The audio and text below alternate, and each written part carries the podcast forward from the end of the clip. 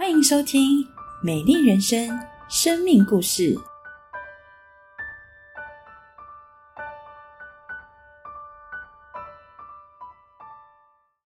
在医院生活陆续步上轨道，随之而来的是庞大的医药费。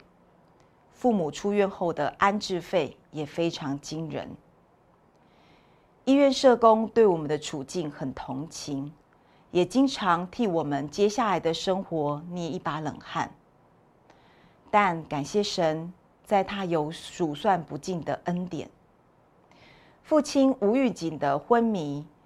原因一直不明，因为他有三高、呼吸中止以及濒临洗肾的病史，在家乡没有检查出来的新冠肺炎，转院至台北竟然检查了出来，这使得父亲可以住进新冠加护病房，不仅是一人一室，而且政府支付了四十五天的住院费用，而妈妈。在病发前不久买了防癌险，肺癌各项的治疗可以申请理赔，多出来的钱刚刚好支付后来看护的费用。我们不禁赞叹神安排的恰到好处。父母的病情若是颠倒过来，后果真是不堪设想。在这一段手忙脚乱的日子里。圣灵赐下同心合一的恩典给我们，格外在传福音给父母亲的事上，爸爸在加护病房时，妹妹每天准备诗歌与经文，读给昏迷的爸爸听。有天，他询问爸爸是否要接受耶稣，昏迷的爸爸竟然点了点头。而我接待妈妈住在家里的时间。也积极询问他信主的意愿。历经与父亲的生离死别，一向强势的妈妈也在同一时间期待受洗归入主的名下。因此，就在父亲昏迷的第三十天，神回应我们二十多年的祷告。徐牧师在线上主持受洗典礼。院内牧师在加护病房为父亲，我在家中为母亲施行点水礼。父母同时完成了受洗仪式，全家归主的恩典降临。圣经上说：“当信主耶稣，你和你家都必得救。”神的应许是真实可信的。人生有许多的苦难。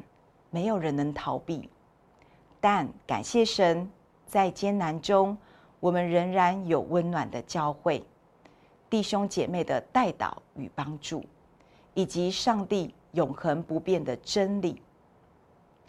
最后，与各位分享一句我最爱的经文：我知道怎样处卑贱，也知道怎样处丰富，或饱足，或饥饿。或有余，或缺乏，随事随在，我都得了秘诀。我靠着那加给我力量的，凡事都能做。哈利路亚！愿一切的颂赞、荣耀都归给宝座上的父。阿门。亲爱的家人朋友，喜乐平安。透过怀轩姐妹感人的生命故事，我们看见了一个神机。亲爱的朋友，你喜欢现在的自己吗？你满意现在的生活吗？你以什么来衡量人生的幸福呢？很可能是原生家庭、经济实力、爱情、友情等等等。然而，我们必须诚实的面对一个现实，那就是我们太渺小了，我们根本无法掌控我们所处的大环境。好多时候，我们别无选择。就像怀萱姐妹无法选择她的原生家庭，无法救回她的朋友，无力改变父母生病的事实。正如怀萱姐妹所说的，人生有许多的苦难，没有人可以逃避。如果我们现在过得很好，不代表未来不会面对困难。最重要的是，我们如何预备自己，勇敢面对困难。今天怀萱姐妹跟我们分享了一段圣经中很宝贵的话，我邀请您一起来读，在腓立比书四章十至十三节的经文，请我靠主大大的喜乐，因为你们思念我的心，如今又发生。你们向来就思念我，只是没得机会。我并不是因为缺乏说这话，我无论在什么境况都可以知足，这是我已经学会了。我知道怎样处卑贱，也知道怎样处丰富，或饱足，或饥饿，或有余，或缺乏，谁是谁在，我都得了秘诀。我靠着那加给我力量的，凡事都能做。这段经文告诉我们：我们期待拥有无论在什么境况都可以知足常乐的生命特质吗？我们期待无论遇到什么苦难都可以有力量去面对，像怀萱姐妹那样吗？关键在于我们要依靠那加给我力量的神，并且要付代价的继续依靠神去学习，得着这个秘诀。有三个方法。第一，学习感恩。许多人得着别人的帮助，仍然不喜乐，不是因为礼物不够大、不够好，而是他少了感恩的心。一个常思念别人如何对他好的人，感恩与喜乐就在他心里长大，他能够有力量面对苦难。正如怀萱姐妹，她得到神的爱，受人帮助。他也开放家庭去关怀帮助许多人。第二，学习知足。许多人不喜乐，不是因为他拥有的很少，而是他只看见自己没有的，忽略了自己所拥有的。知足的人在贫贱、饥饿或缺乏中，相信神的供应；在丰富、饱足与有余中，珍惜所拥有的，并且乐于分享，成为别人的祝福。无论在各种境况中，他可以安身立命。第三，学习信靠。对任何人事物保持着怀疑、猜疑心态的人，不可能快乐，也无法享受被爱的幸福。